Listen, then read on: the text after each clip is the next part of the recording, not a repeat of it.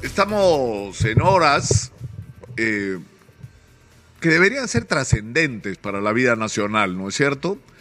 Momentos en los que, por, por ser la celebración de nuestra independencia, hacer un alto y reflexionar el punto en el que estamos en la realización de los grandes objetivos nacionales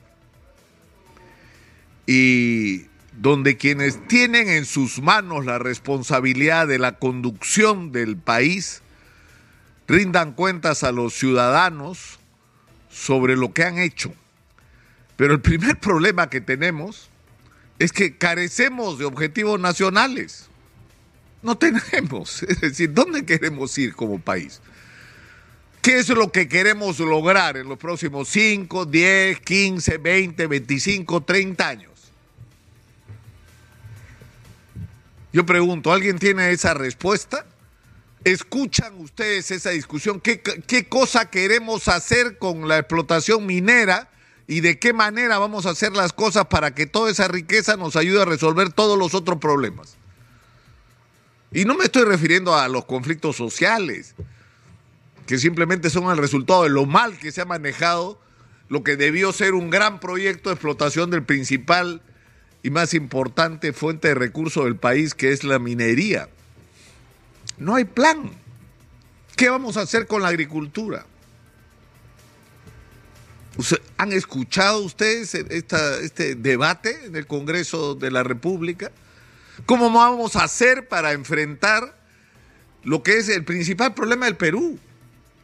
El principal problema del Perú no es que no hay recursos, recursos hay, podrían haber 10 veces más si hiciéramos las cosas correctamente. Pero el problema es que tenemos una gestión del aparato del Estado que es ineficiente y es corrupta. Las dos cosas a la vez. Por eso no se ejecutan los presupuestos, por eso hay 54 hospitales parados en medios de conflicto, por eso tenemos los peajes del IVA en medio de un escándalo, donde lo que está detrás es la corrupción. Esos contratos fueron para quitarle a la municipalidad su principal fuente de ingresos, que eran los peajes, para entregárselo a dos empresas brasileñas que se coimearon a los alcaldes y a sus funcionarios para hacerlo.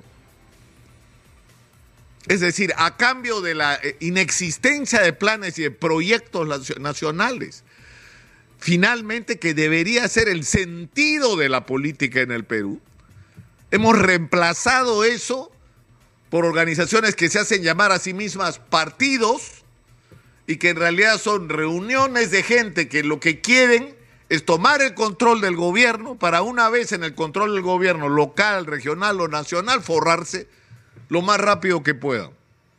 Y lo que pase después les vale madre, como dicen los mexicanos. No les importa. No les importa. Y esto no es una digamos, característica de los partidos de derecha, por Dios, es, todos son así. Todos están eh, marcados por la misma huella. Es decir, a mí me pareció tan sorprendente cuando el expresidente Castillo había hecho el autogolpe o el intento de golpe de Estado del 7 de diciembre y, empezó toda la controversia alrededor de, de esto y había gente que protestaba y que decía, ¿por qué no lo dejan seguir gobernando a Castillo? Y, yo le decía a la gente que entrevistaba al aire, oiga, pero eh, ya, yo le acepto que, Keiko no quiso reconocer el resultado, le acepto que le han hecho la vida cuadritos con la permanente amenaza de vacancias y de sacarle a los ministros, pero nadie decidió por él la pésima gestión de la cantidad impresionante de ministros que fue cambiando los pésimos nombramientos, la total ineficiencia del aparato y menos aún el que se involucrara en actos de corrupción. Y la respuesta que obtenían a cambio era sorprendente, pero si en el Perú todo el mundo roba. El problema es que al profesor no se la perdonan porque Cholo viene abajo, porque es del pueblo. Es decir, la corrupción en el Perú es normal. Así es pues. ¿Y estamos condenados a que sea así siempre? Yo creo que no. Yo creo que no. Y, la verdad, hoy debería hablar de lo que esperamos en el mensaje de mañana, pero yo no sé si alguien espera algo del mensaje de mañana, sinceramente. O sea, ¿qué esperamos del mensaje de mañana? ¿Qué debería ocurrir mañana? Un milagro. Que Dina Boluarte diga que se van a adelantar las elecciones. que Dina Boluarte diga que se van a hacer un mínimo o se van a proponer un mínimo de reformas para garantizar que los que participen en las próximas elecciones eh, tengan un mínimo de garantía de representatividad de sus colectividades y que haya democracia en las decisiones de a quienes se va a llevar a las diferentes instancias de gobierno.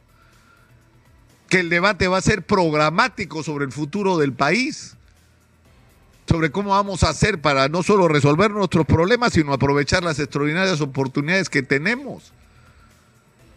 Deberíamos escuchar un mensaje donde se diga que, se, es decir, que no va a haber nadie que pretenda controlar las instituciones electorales, hasta tener algunas que les gusten, o sea, que les guste, ¿qué significa? Que hay gente que quiere tener autoridades electorales, como era en la época de Fujimori, que le garantice que va a ganar las elecciones, así las pierda a la hora de la verdad en las ánforas, que es donde se deberían ganar y perder las elecciones.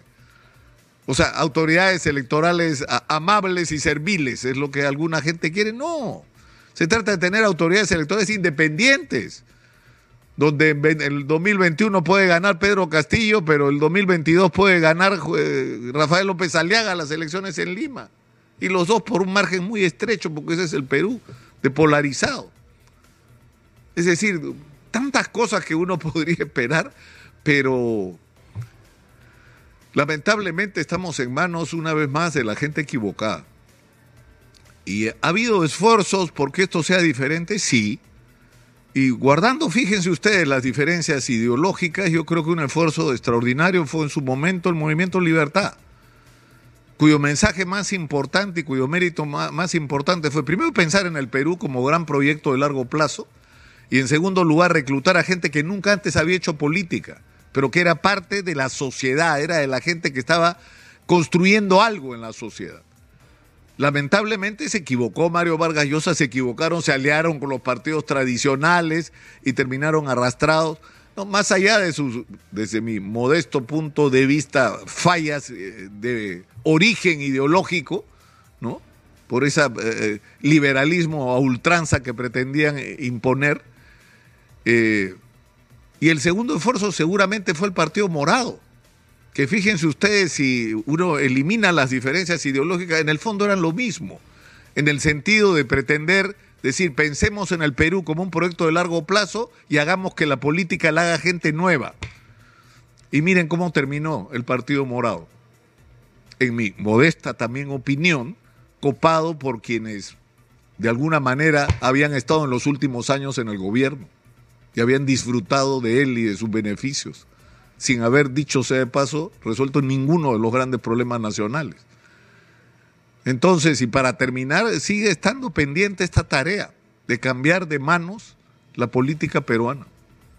De eso se trata. Mientras no resolvemos, resolvamos este problema, estamos condenados. Estamos condenados como país. Y nos tendremos que resignar a que vengan los chinos, que vengan los canadienses, que vengan los gringos, se lleven todo lo que puedan, en el camino algunos pocos peruanos puedan hacerse muy ricos y los grandes problemas de los peruanos sigan sin resolverse y el Perú siga siendo un triste país proveedor de materias primas y sin ningún futuro, sin democracia, agobiado por la delincuencia, el narcotráfico, el desorden y la corrupción. Depende de nosotros, depende de nosotros que las cosas cambien.